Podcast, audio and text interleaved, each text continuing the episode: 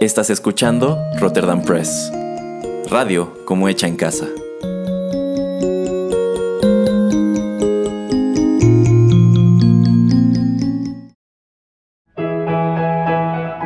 Rotterdam Press presenta Arena Rocky Metal.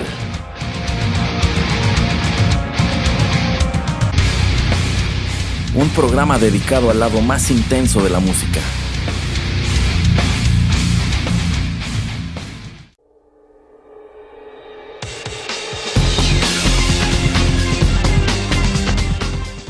Hola amigos, los saluda Erasmo en los micrófonos de Rotterdam Press y qué gusto recibirlos en la emisión número 36 de Arena, el lado más intenso de la música.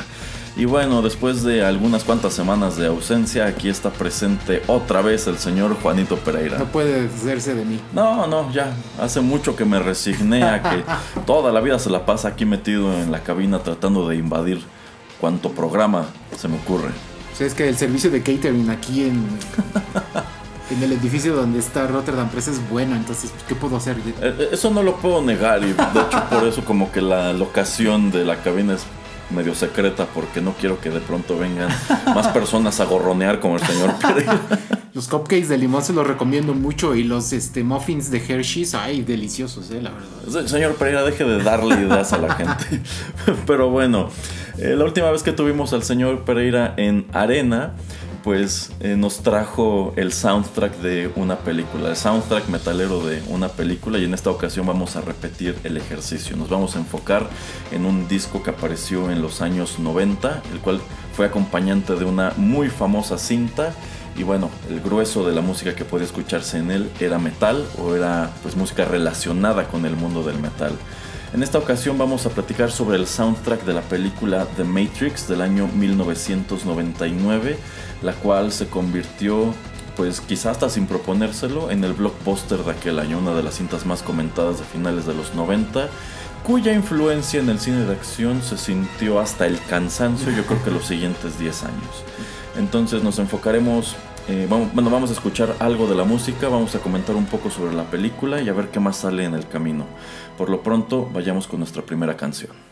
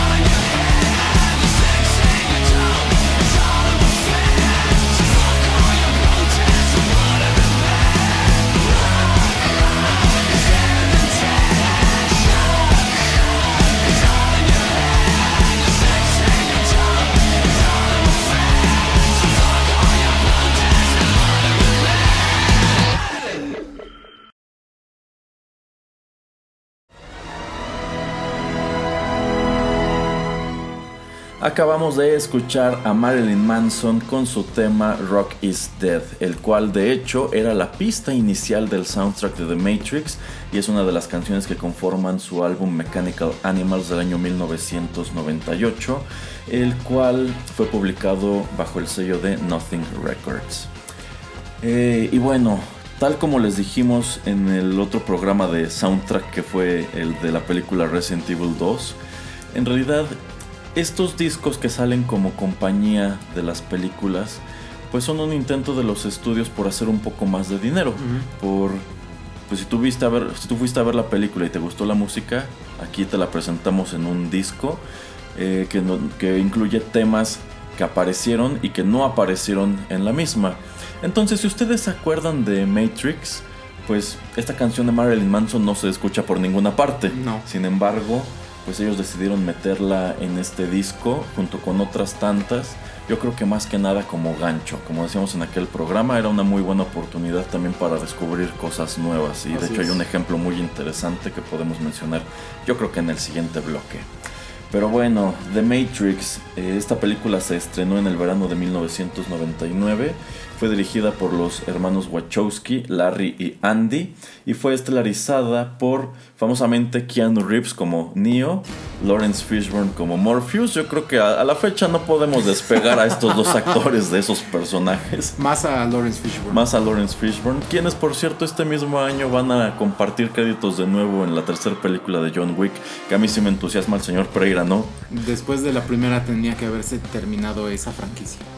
No puedo decir que no, pero pues ya que están las secuelas... Ah, no, yo voy a ir y ojalá la disfrute, pero pues para mí la primera era John Wick y se terminó, o sea, es una película perfecta. Pero bueno, no estamos aquí para eso. Ok, también encontramos a Carrie Ann Moss, a Hugo Weaving en otro de los papeles que vino a encasillar lo que es el del agente Smith. Ah, bueno, y también en el del Señor de los Anillos. Pero es que en El Señor de los Anillos estabas viendo al agente Smith haciendo la de Elrond. Sí. Y bueno, otro número de, de actores. Eh, esta es una película de acción y ciencia ficción que pues nos presentaba un concepto muy interesante. Era una cinta como con tintes muy metafísicos o hasta filosóficos, Sí. en donde se nos presenta la idea de que nuestro mundo no es sino una simulación realizada por máquinas. Que sabes qué es lo. Perdón por interrumpirte, Ajá. pero ¿sabes qué es lo más este que más da miedo? Ajá. Que para allá vamos. Pues podría ser, podría ser. Entonces, eh, digamos que en realidad el mundo fue conquistado por las máquinas como en Terminator y los humanos son pues cosechados como una especie de fuente de energía. Como batería, somos batería. Ajá, entonces pasas tu vida entera conectado a una máquina que te presenta una simulación de los años 90, cuando en realidad pues el mundo está totalmente destruido y hay ciertos humanos que digamos se han logrado desconectar de esa Así es. realidad que es la matriz de Matrix y están luchando contra las máquinas en ese futuro apocalíptico. Que el primero que lo hizo fue el elegido. El elegido. que empieza a reclutar pues a, a otros personajes y pues toda la historia se basa en que Morpheus está buscando al elegido y que ha sacado a varios de, de los que están en su equipo en su nave ¿cómo se llama la nave? el, el- el Nabucodonosor. ¿Otra El- vez? El, Nabucodonosor. Eh, varios de ellos él les dijo que eh, tal vez tú eres el elegido entonces como que esa es su tarea es su destino él es como pues muy creyente de que va a encontrar a esta a esta persona que va a liberar a la mayoría de los humanos de este tipo de esclavización Exacto. Y bueno, The Matrix fue una cinta muy llamativa por su estilo visual, además de la historia. La historia estaba padre, pero si con algo se quedó la cultura pop era con algunos efectos especiales que para la época eran muy novedosos. Eh, famosamente esta patada que hace Trinity, en donde la cámara da un giro de 360 grados alrededor de ella mientras se detiene la acción, o esta otra en donde Neo eh, se dobla hacia atrás para esquivar las Las balas, de los agentes. Eh, también cuando eh, tiene este enfrentamiento de kung fu con Morpheus. Ajá. Y bueno, un, la batalla contra el agente Smith y, sí, la batalla contra el agente y Smith. también cuando entran al edificio militar con Ajá. todas las armas. O sea, Exacto. tiene escenas muy icónicas que, como dice Rasmo, pues después son copiadas hasta el cansancio. Exacto, entonces pues perduró mucho este asunto de los efectos especiales. Creo que también eh, el vestuario de los personajes era muy llamativo en su momento. Y de hecho, eh, bueno, esto lo podemos también explorar un poco más en, un- en- en otro bloque, pero la manera en que los personajes vestían era totalmente intencional para ayudarle a la gente de efectos especiales. Eh, y la música. Algo que a mí sí me llamó mucho la atención de haber visto esta película en el cine es que la música en general estaba muy padre. Y por ello me refiero a lo que era la banda sonora, a la música incidental y también a las canciones que eligieron pues para presentar allí, eh, incluyendo pues la canción de los créditos que corría a cargo de Rage Against the Machine, que yo creo que es una de las canciones que los introduce a un mercado muchísimo más amplio. Efectivamente, también como esta canción de Marilyn Manson. Bueno, esta canción de Marilyn Manson sí y no, porque ya les dije, esta no se escucha en la película. No, pero es la que usaron según yo para el video de... O sea, cuando estaba en MTV, Ajá. ponían escenas del Matrix, pero con la canción. ¿Para Rocky Dead? Ajá. ¿A poco? Sí, sí, eso no me acuerdo. Pero bueno, el hecho de que esta canción de Marilyn Manson estuviera en este disco, que pues también fue muy vendido, pues digamos que se tradujo para él en exposición a otro tipo de gente, que quizá estaba buscando este álbum, eh, so- yo creo que sobre todo por la canción de Rob D, que se puso muy de moda en aquel entonces, entonces quizás si no conocías a Marilyn Manson o si tenías una idea de cómo era su música, pues aquí encontrabas algo eh, que se desprende de uno de sus mejores discos y que yo creo está muy radio friendly. De hecho, sí, Ajá, sí, sí. Comparado con otras tantas canciones que tiene, sí está muy radio friendly. Entonces, yo creo que hay muchas bandas que encontramos en, en este soundtrack que sí se beneficiaron de haber aparecido en él. Muy al contrario de lo que sucedió con el de Resident Evil 2, que nada más fue como, pues vamos a meter todas estas canciones, pues nada más para hacer un disco medio llamativo y tener algo más que vender eh, además de boletos para el cine. Sí, efectivamente. Pero la película, ¿tú qué piensas? O sea, ¿te, te gustó? ¿Te encantó? ¿Todavía la ves y dices, no manches, está bien chida? ¿O ya no te gusta tanto? Digo, eh, tiene 20 años esa película. Este año, este año cumple 20 años de su estreno. Pues fíjese, señor Pereira, ya que son 20 años, si yo fuera una cadena de cines, yo sí la exhibiría de nuevo. Yo también. Eh, a mí me encantó cuando fui a verla porque esta película se veía como, como nada antes. Entonces sí era muy deslumbrante. Siento que no ha envejecido del todo bien, sobre todo si tomamos en cuenta que muchas cintas de acción trataron de imitar los efectos especiales o incluso parodiarlos. Eh, entonces creo que de cierto modo, aunque son escenas memorables, creo que no puedes evitar sonreír al verlas porque te acuerdas también de otras tantas películas que se mofaban de ello. Y los efectos ya no se ven tan deslumbrantes como en aquel entonces. A fin de cuentas, hoy día se puede hacer. eh, se pueden hacer cosas muchísimo más espectaculares. Esto lo ves y dices, wow, es como ver un juego del PlayStation 1. Más del, del 2 o del 3 yo diría. Más del 3 yo diría. Ah, ok. Todavía se ve, para mí se ve chido. Ok. Eh, pero bueno, eh, sí, si la pasaran de nuevo en el cine, la vería. Quizá no estaría de sobra que hiciéramos un maratón aquí en la cabina de las tres películas de The Matrix. Ay, con el catering sí me quedo. Ah, bueno, entonces podemos tener hasta palomitas de estas de sabores exóticos Ay. como les ha dado por meter en los cines. bueno, vamos con más música.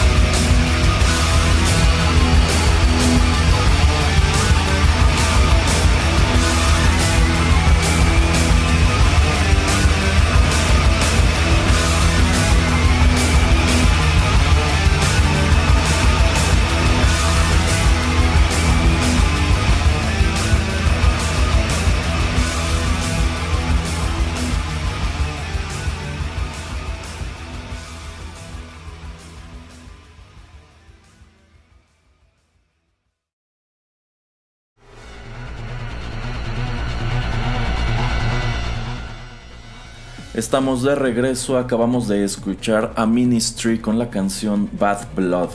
Esta pista también la encontramos en el soundtrack de The Matrix, aunque originalmente apareció en el álbum Dark Side of the Spoon, publicado por Warner Brothers ese mismo año, en 1999. Yo creo que Ministry es otra de esas bandas a quienes pues no mucha gente conocía, pero llamaron la atención gracias a haber aparecido en este disco. La Sí. suya era la tercera pista del álbum, yo creo que es una de las más pesadas que se pueden encontrar aquí y una que también nos entró una idea falsa de qué era Ministry, porque Ministry no es una banda precisamente de heavy metal, son más como industriales, en algunos casos tirándole mucho a lo electrónico. De y hecho. también con algunas canciones que se escuchan bastante divertidas. Yo creo que aquí se escuchan muchísimo más oscuros de lo que son. Yo em- asomé precisamente a ese álbum de Ministry en su momento por haberlos escuchado aquí y dije, ah, caray, lo demás ya no me gustó tanto. Pero bueno, Ministry apareció aquí porque estaban firmados con Warner Brothers, que es el sello que también publica el soundtrack de The Matrix. Esta canción tampoco se escucha al interior de la película, lo cual es una lástima, ¿eh? Casi ninguna, ¿no, Erasmo? En realidad, tres cuartas partes de las canciones que aparecen en el álbum no aparecieron en la película, lo cual es interesantísimo. Y bueno, un dato adicional. Marilyn Manson también aparece en este álbum, a pesar de que no estaba firmado con Warner Brothers, porque él es el productor del soundtrack. Mira, Ajá. entonces de esa manera lo convencieron. Más bien yo me imagino que él se ha de haber ofrecido a. Entonces quizá él dijo, ah, pues está padre esa película. Ya que van a meter una canción mía, yo voy a hablarle a otros cuates que tengo a ver si le quieren entrar. Porque, bueno, algo que mencionábamos en el programa de Resident Evil 2 es que todos esos artistas estaban firmados con la discográfica del estudio.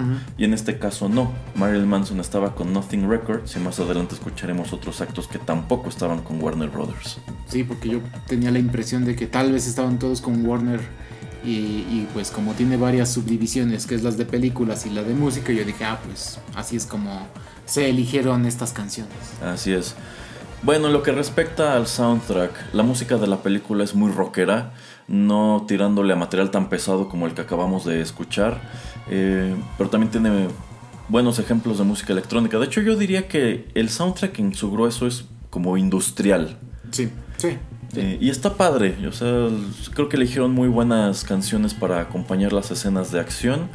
Además de Manson y Ministry, aquí podemos encontrar también a una banda que tiene cosas, pues, dos, dos interesantes que son los Propeller Heads. Aquí viene una canción suya que se llama eh, Spy Break. Eh, la verdad pensé mucho en traerla, pero es que no es metal precisamente, es como rock tirándole pues a electrónico. Habrá que ponerla en- entonces en una en otra emisión eh, de aquí de, de Rotterdam Press que no sea arena. Eh, sino- Pues mira, señor Pereira, si vamos a hacer un maratón de Matrix, podemos hacer una emisión de Juanito y las películas de Matrix con música que no ocupemos hoy.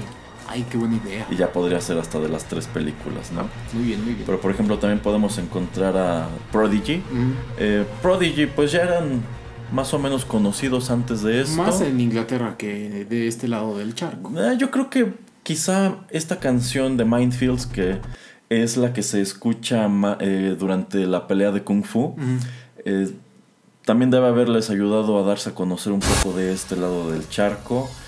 Y bueno, eh, yo creo que el principal caso de una banda que se dio a conocer en América, gracias a haber aparecido en este disco específico, fue Rammstein. es. La penúltima pista de este disco es Du Hast. Rammstein ya era una banda pues más o menos conocida en Alemania.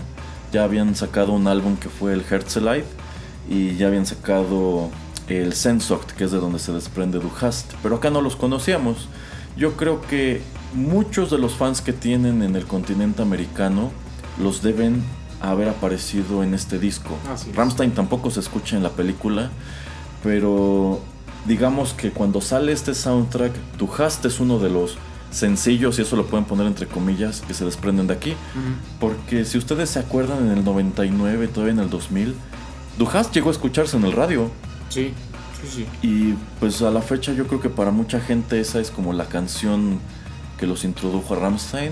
Y- Yo creo que es su canción más conocida en general. Lo que te iba a comentar, que mucha gente no creo que conozca más allá de Du Hast. Ah, exacto, también es lo que iba a mencionar. Yo creo que para mucha gente también es hasta donde llega su conocimiento de Rammstein, lo cual es muy triste porque yo creo que Du Hast no es ni por tantito su mejor canción. Tienen cosas muchísimo más padres, tan solo en ese álbum, en el Sensoct y todo lo que vino después. Bueno, hoy Ramstein es un acto gigantesco. Que por cierto este año van a sacar nuevo disco. Eh, sí, van a sacar un disco nuevo, ya salió el primer sencillo. Y eh, bueno, creo que ya lo mencioné en alguna emisión anterior, pero eh, es muy difícil utilizar la música de Ramstein. Es muy, muy celada. Hasta hace poco ni siquiera estaba en Spotify. Lo que pasa también es que las leyes, sobre todo en Alemania, son súper fuertes y, o sea, todo lo que es derecho de autor, eh, pues sí protege muchísimo a- al artista y también las discográficas de allá, los sellos, eh, o sea, ahora sí que Lawyer Up, le pagaron muy bien a sus abogados y de hecho hasta en YouTube te costaba muchísimo trabajo encontrar este música de, de cualquier artista, aunque no fuera el video oficial, pero un fan video, lo que tú quieras, no, eh, o sea, eh, era, estaba súper restringido, yo creo que de menos eh, los no sé los últimos cinco años como que se han relajado las leyes también se han emparejado más con las eh, leyes generales de la Unión Europea pero pues en cierta manera lo que vemos estos serán temas más de Pili pero eh, lo que vemos eh, la manera en que está el GDPR eh, que es lo de derechos de autor también etcétera de, de la Unión Europea se basaron mucho en lo que estaba haciendo el modelo alemán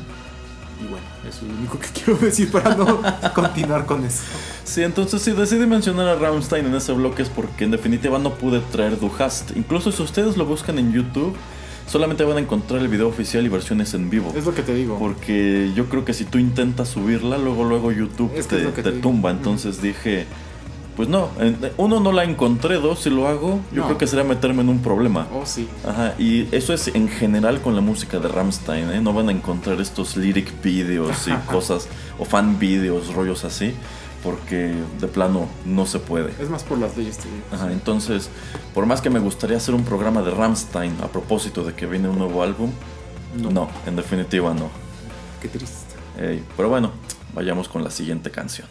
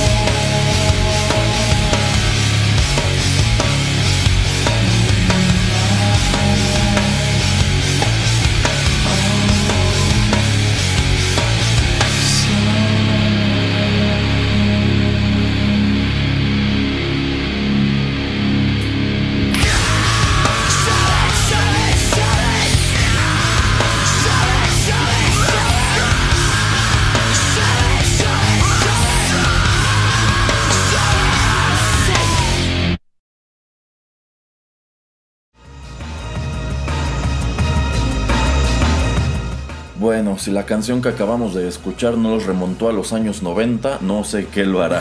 acabamos de escuchar a los Deftones con My Own Summer. Esta canción se desprende de su álbum de 1997, Around the Four, el cual fue publicado bajo el sello Maverick. Y tal como mencionábamos en el bloque anterior con Ramstein, yo creo que es precisamente a raíz de aparecer en el soundtrack de The Matrix que los Deftones se dan a conocer a un público muchísimo más amplio a través de My Own Summer.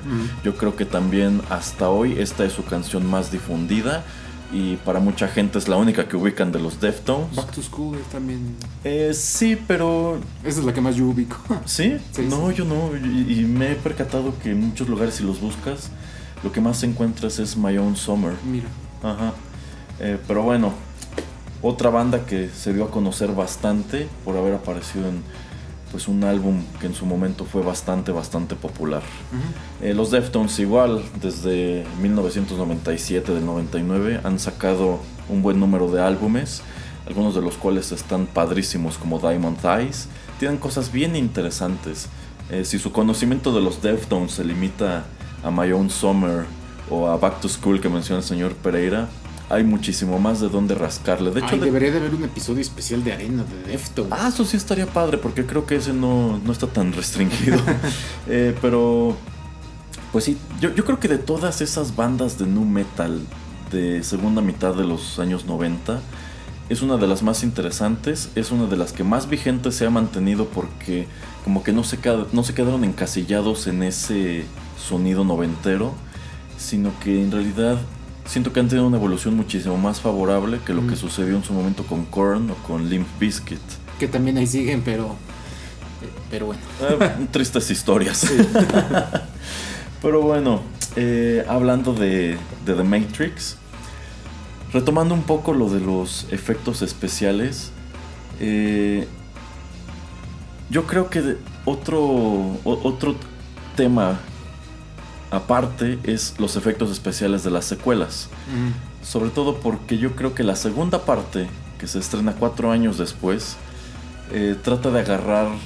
Bueno, más bien yo creo que se partieron la cabeza para encontrar otros efectos que le llamaran la atención a la gente mucho más que los que se vieron en la primera película, que cuatro años después ya estaban choteadísimos. Sí.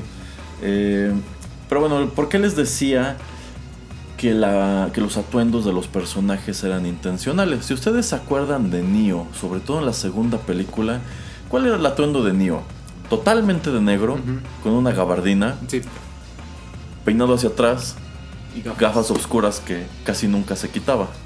Es exactamente ese atuendo con el que pelea con el agente Smith en esta famosa, en este famoso encuentro en el callejón. o en la- Cuando salen los miles de Smith. Exacto. Y Hugo Weaving sale pues con su traje oscuro de siempre, pero también con lentes oscuros. Y esto fue intencional para bueno, para hacerles la chamba más fácil a quienes animaron por computadora toda esa secuencia, porque es mucho más fácil era más fácil para ellos animar un personaje eh, poligonal con un atuendo totalmente negro, que al que no se le ven los ojos y Mm. de hecho no se le distingue muy bien la cara, que si hubieran traído un atuendo más colorido, con más piezas y donde sí se les viera la cara y te pudieras percatar eh, pues que en definitiva no era una secuencia que estuvieran grabando con el actor, sino que todo estaba hecho por computadora. Que de hecho esa escena donde dices que se enfrenta Neo contra los miles de Smith, eh, sí le llaman a un par de decenas de personas. De hecho hay un casting, hay un detrás de cámara donde ves a muchas personas vestidas iguales. Le tienen que poner creo tal vez hasta peluca o no sé si los obligaron a medio raparse. Eh, porque Hugo Weaving pues tiene sus entradas de ya de calvicie. Y está chistoso y está muy interesante cómo, cómo grabaron la escena. Eso está bastante interesante si pueden ver un detrás de cámara. Lo que mencionaba, por ejemplo, Erasmo acerca de esta toma de 360 grados, pues no es una toma en realidad, sino son muchísimas cámaras que le están dando vuelta al personaje y lo que están haciendo pues es tomar fotografías, no están tomando video en sí, sino eh, que esto fue pues es bastante barato poderlo hacer porque no tienes que hacer un rendering en 3D pero a la vez también puede resultar caro ya que estas pues son cámaras que en ese entonces para tomar fotografías tan rápidas de alguien saltando o haciendo este tipo de acrobacias no eran tan baratas, ¿no? O sea, ahorita ya es un poquito más sencillo poner eh, tantas cámaras para que hagan una, una toma de 360 grados, pero pues eh, ahorraron en algo, pero también modificaron en, en cierto sentido la manera de, de producir estas imágenes y pues el resultado a mí me pareció muy chido. Como dice Rasmo, que ya está muy choteado ahorita. Y ya que revelaron el secreto de cómo lo hicieron, ah, pues mucha gente lo pudo pues eh, replicar. Pero pues en, en ese, en ese instante se veía muy, muy chido. Sí, cuando tú veas la primera de Matrix te quedabas, órale, ¿cómo hicieron eso? Y bueno, hoy hasta cierto punto digamos que muchos teléfonos celulares pueden hacer un efecto parecido. Si, su si la cámara de su teléfono tiene esta opción de hacer fotografía panorámica, es más o menos lo que está diciendo el señor Pereira. Es una es una, una función de la cámara que les permite pues hacer una, to- una toma más prolongada mientras el teléfono está en movimiento. Incluso pues, lo más probable es que su teléfono les dé las instrucciones de cómo hacer este barrido. Así lo hace, y sí. les va apareciendo incluso una flecha de cuándo tienen que moverlo, etcétera. Ajá, va más lento, va más rápido. ¿no? Ajá, entonces digamos que ustedes tienen una pequeña cámara que les permite hacer un efecto parecido a este de Trinity dando su famosa patada. Sí, y bueno, no fue, creo que no fueron ellos los primeros en, utilizarlo, pero pues todo este juego de cuerdas que utilizaban y que después tenían que borrar con computadora para hacer que los personajes pues se mantuvieran en el aire por más tiempo y pudieran dar piruetas, eh, pues si no son ellos los primeros que lo hacen, sí lo perfeccionan bastante, porque pues lo vemos sobre todo en la escena donde entran al edificio militar, en el lobby donde pues es icónico todos los eh, soldados que tienen sus ametralladoras y Trinity ya no tengo balas y etcétera. Está muy muy chida esa escena. También hay un detrás de cámaras que es muy chistoso porque hay partes donde pues eh, Keanu Reeves se resbala y se cae un par de veces y como las columnas pues tienen que tener algunos orificios de, de bala, esto es práctico. También eh, digamos que los pedazos de mosaico se caen. Entonces es muy chistoso que tienen que tratar de hacer todo en, una toma. O sea, tal vez no todo, toda la secuencia, pero sí ciertas, ciertas secciones. Porque pues si no es, imagínate, tener que llamarle otra vez al, al defectos eh, pues prácticos y tener que poner otra vez este, C, este yeso o- y el explosivo y todo. O sea, es tardadísimo tratar de volver a hacer estas escenas. Sí, de hecho de la primera película yo creo que si hay una escena ambiciosa y que les debe haber costado mucho trabajo es precisamente esa, la del lobby cuando eh, Trinity y Neo pues, se, se enfrentan a tiros contra todos estos guardias de seguridad porque hay tantísima acción en pantalla Sí. Eh, que debe haber sido toda una odisea grabar eso. No, no he visto ese detrás de cámaras que menciona el señor Pereira, pero Está- debe ah, estar bien yo está en interesante. YouTube. Y también de las cosas que me gustan mucho es como, digamos, eh, se tuerce eh, el mundo, ¿no? Por ejemplo, cuando el helicóptero se estrella contra el edificio y hay como una onda expansiva. Ah, sí, sí, sí, sí, y sí. eh, pasa súper rápido y empiezan a explotar los vidrios. También eso se, se me hace muy chido de esta película, que pues es de las primeras que lo hace y tiene mucho sentido con esto de que es una realidad virtual, eh, un mundo imaginario hecho por computadoras. Eh, pues que te explican de una manera muy sencilla que, ay güey, como que el programa está procesando de que este, este un, un helicóptero se está estrellando, entonces, ay, tienes que romper vidrios, rompe vidrios, rompe vidrios, y ya como que lo avientan ese tipo de, de código. Ajá, como que el sistema está tratando de procesar esta anomalía. Eh, pero bueno, hablando de eh, precisamente los efectos de la primera película y la segunda, algo que a mí me llama mucho la atención es que ha envejecido muchísimo peor la segunda película que la primera. Sí. Esta pelea con Sí. los agentes Smith hoy se ve súper falsa. Cuando yo la vi en el cine fue como, wow. Pero ahora ustedes buscan este video en YouTube y dicen, se nota leguas que esto Es que lo, las- eh, lo animaron con tecnología como el Play 2, una cosa así. Es que era súper ambicioso para ese entonces, sí. Ajá, sí, o sea, yo creo que si recrearan una cosa parecida se vería muchísimo mejor hoy. Pero en aquel entonces, pues sí fue ambicioso que lo hicieran, porque ninguna película te había presentado algo semejante. Pero lo que es la pelea con los agentes Smith y cuando Neo va volando entre los edificios y está arrastrando un montón de porquerías, Ajá, ajá. se ve horrible. Sí, ahora, ahora sí, sí, sí, claro. Ajá, y a mí me llama la atención porque siento que es un efecto que se ve peor hoy que los de la primera película. De hecho. Sí, Mm. de hecho es lo que te comentaba, de que, ok, tú piensas que tal vez, aunque tiene 20 años, no se ve tan chida, pero pues para mí la sigo viendo y pasa, está muy pasable. La Eh. primera. Sí, la primera, la primera. Quizás sobre todo porque en la segunda yo siento que su atención ya estaba en otra cosa, ¿eh? Y más como hicieron la segunda y la tercera de la mano, supongo que te- la carga de trabajo fue brutal. Entonces, Tenía que haber sido así. bueno, pero bueno, podemos hablar en el bloque siguiente sobre las secuelas. Por ahora vayamos con la siguiente canción.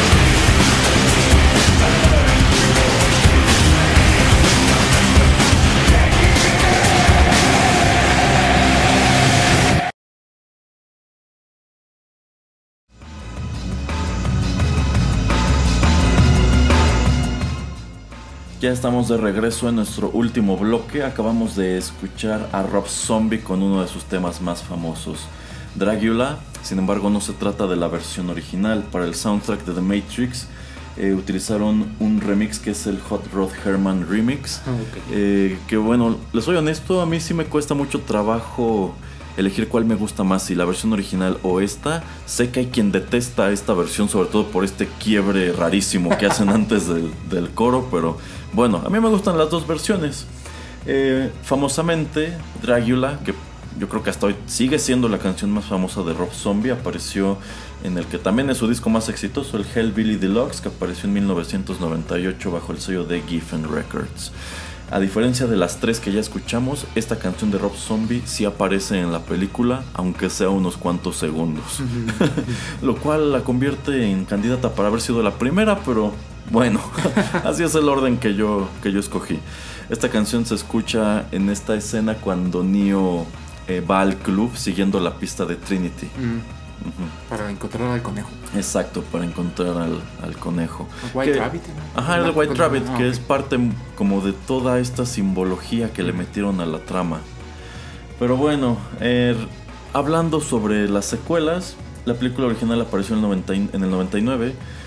The Matrix Reloaded, la segunda parte, apareció en 2003 y seis meses más tarde, en noviembre de ese mismo año, apareció la conclusión de la trilogía que fue The Matrix Revolutions. Que para mí, bueno, eso sí fue muy ambicioso sacar la secuela seis meses después porque las secuelas generalmente salían dos años eh, aparte, ¿no? Entonces, que no tuvieras que esperarte tanto para ver la finalización de, de la historia me gustó. Digo, ya podemos hablar de dónde termina esta trilogía, pero pues eh, se me hace una buena estrategia de mercadotecnia que solamente tengas seis meses de separación tus películas.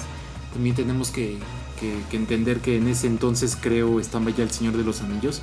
Si no es que en 2013 sale la de El Retorno del Rey, entonces tuvieron que apurarse porque pues ya estaba ahí como que peleando para que tuviera el dinero suficiente. Sí, y yo creo que el hecho de que hayan grabado al mismo tiempo Reloaded y Revolutions es lo que le pegó a estas dos películas, porque ciertamente para mí esas dos secuelas se sienten como de menor calidad que la primera. Eh, tienen sus momentos, pero es eso, son momentos, no son películas pues tan interesantes de principio a fin como la primera, y eso aplica en especial para la última, para Revolutions, que para mí en general es medio desastrosa, ¿eh?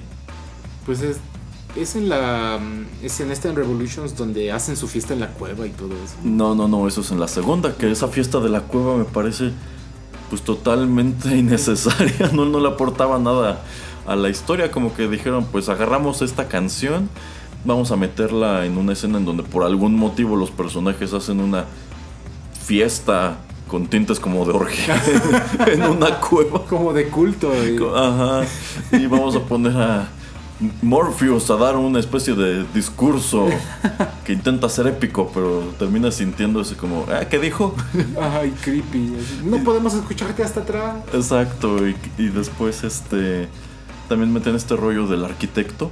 Ah, bueno. ¿Qué, qué es ese del arquitecto? Es de lo que más le criticaron a la segunda película, que es una es un monólogo totalmente incomprensible. Yo- yo he leído intentos de descifrar a qué diablo se refiere este hombre.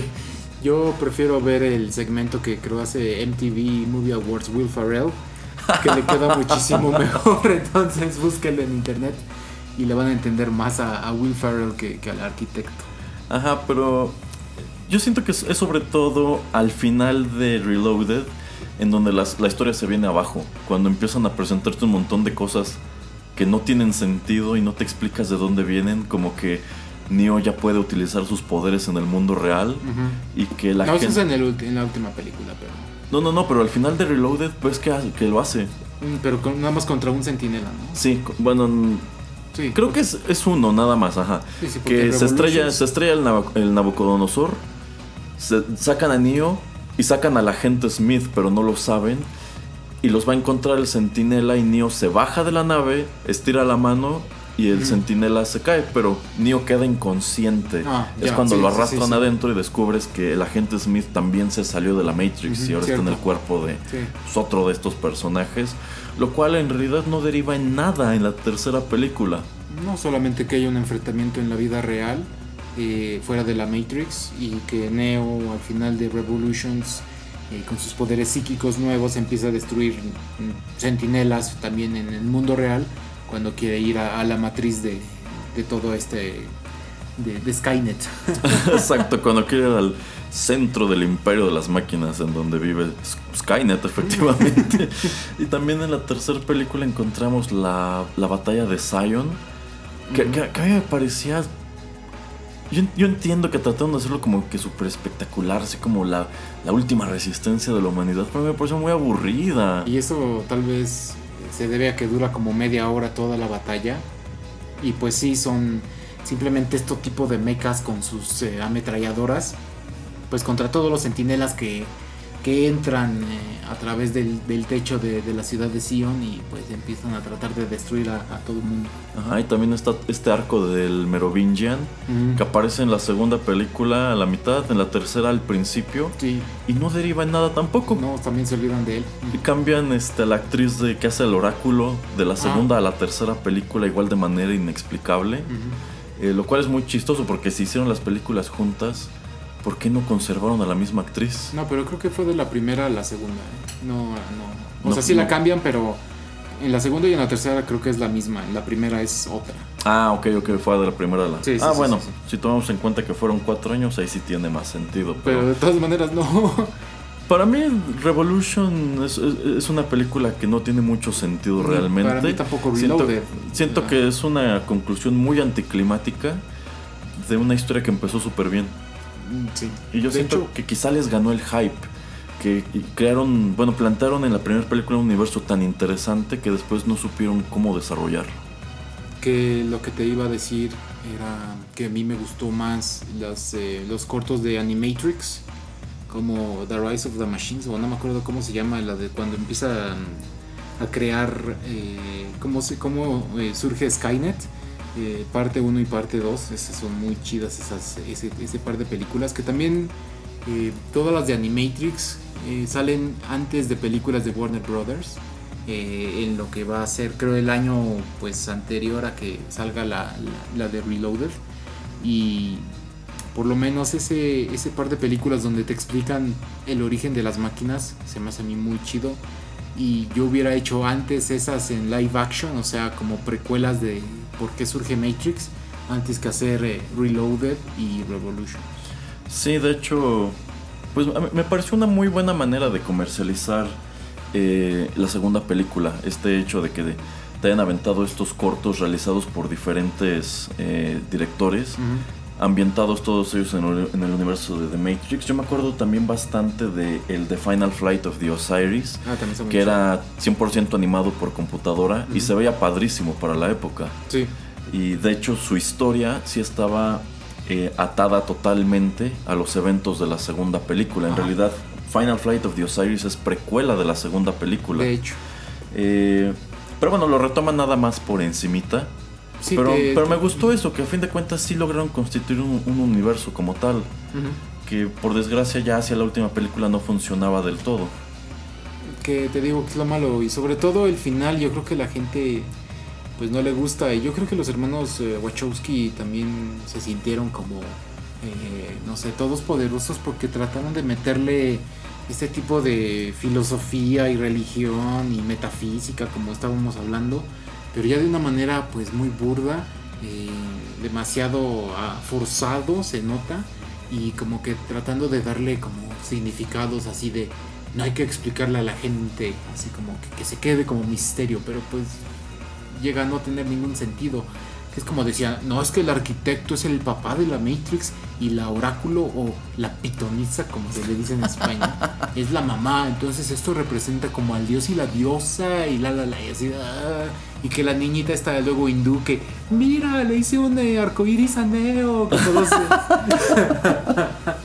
que todos se quejan de que así termina la pues así acaba Revolutions o sea De así hecho, termina la saga. con un arco iris. Es un arco iris,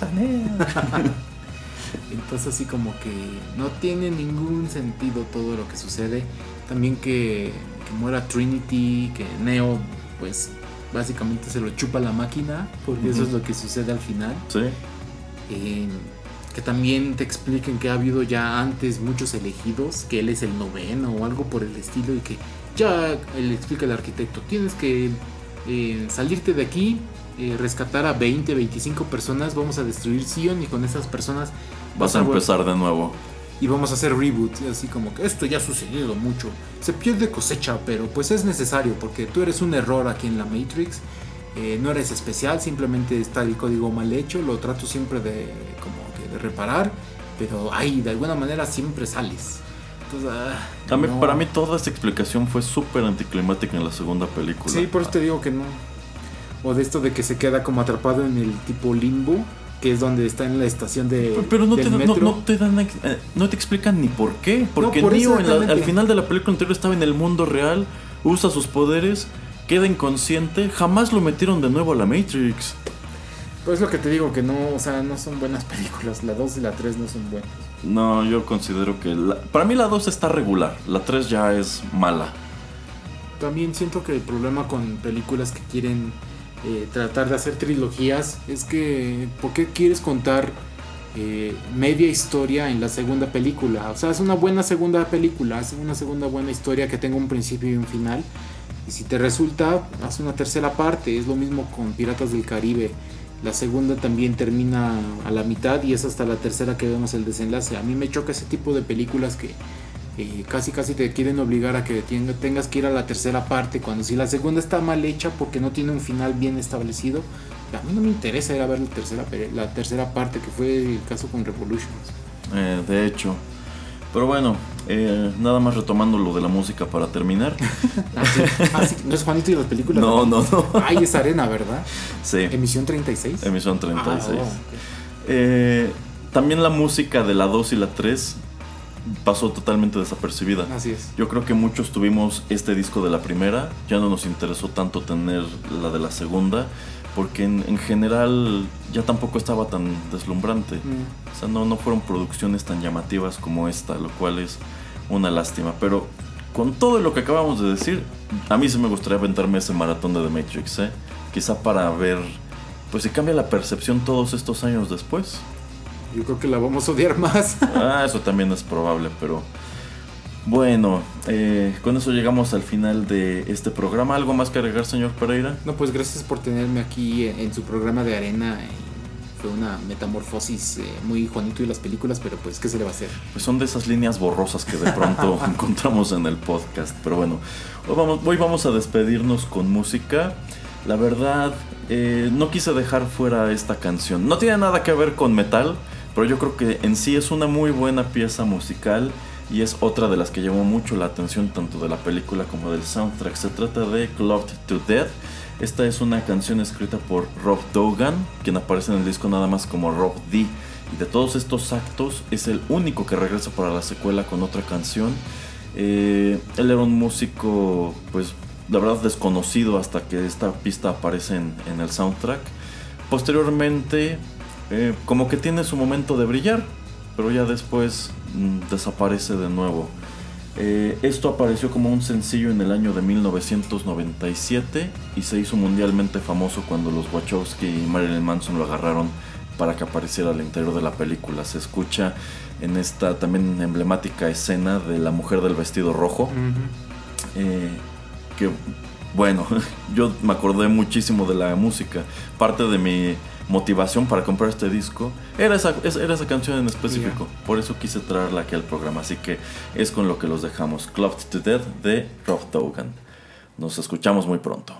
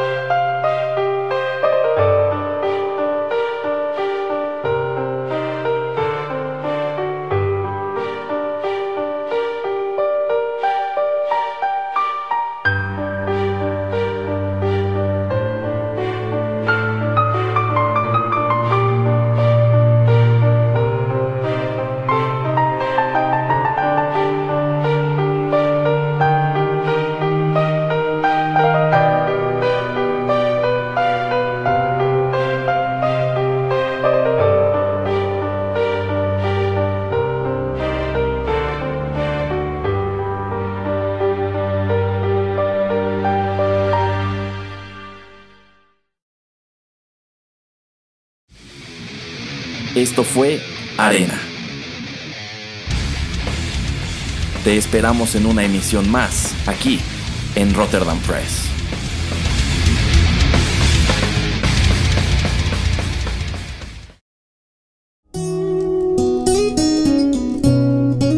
Estás escuchando Rotterdam Press.